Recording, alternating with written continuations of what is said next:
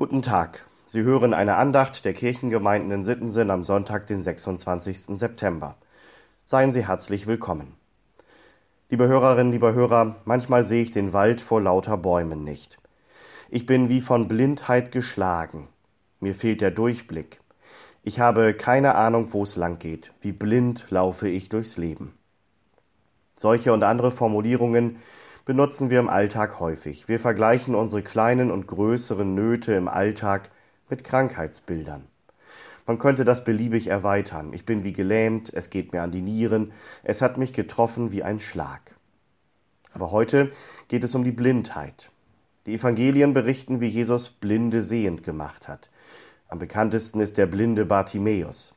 Der hat durch Jesus wieder sehen gelernt und ist ihm sogleich als Jünger nachgefolgt. Mit Jesus brachten die Menschen seiner Zeit ein Wort wie das aus Psalm 146 in Verbindung. In ihm sahen sie das sozusagen eingelöst wie ein uraltes Versprechen, die Tageslosung für heute. Der Herr macht die Blinden sehend. Spätestens bei den Wunder- und Heilungsgeschichten ist ja für viele Menschen Schluss mit Jesus. Seine Predigten, die Seligpreisungen, Worte vom Frieden und der Vergebung, ja, das geht noch, aber Wunder?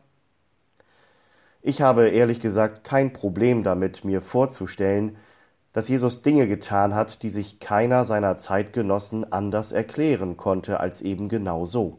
Da ist ein Wunder geschehen. Ich habe gleichzeitig auch kein Problem damit, Gott für den unglaublichen medizinischen Fortschritt unserer Tage zu danken. Und ich weiß, dass es das bis heute gibt, dass Ärztinnen und Ärzte sich eine Heilung nicht erklären können auch heute geschehen noch Wunder.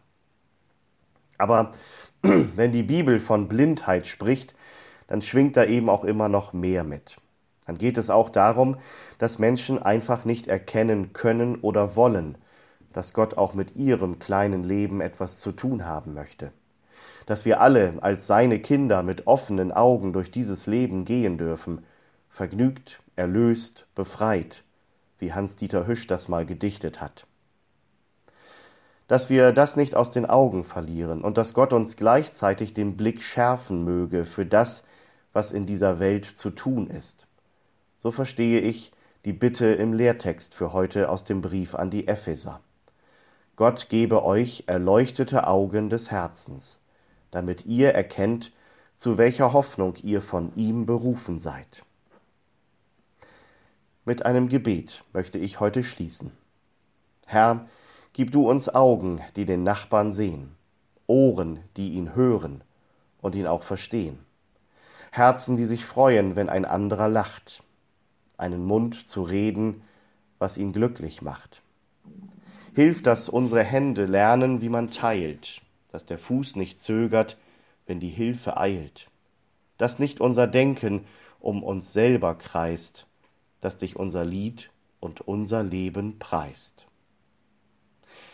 Kommen Sie mit offenen Augen, Ohren und Herzen gut durch diesen Tag und die neue Woche, im Vertrauen auf Gott und unter seinem Segen. Ihr Pastor Sven Kaas.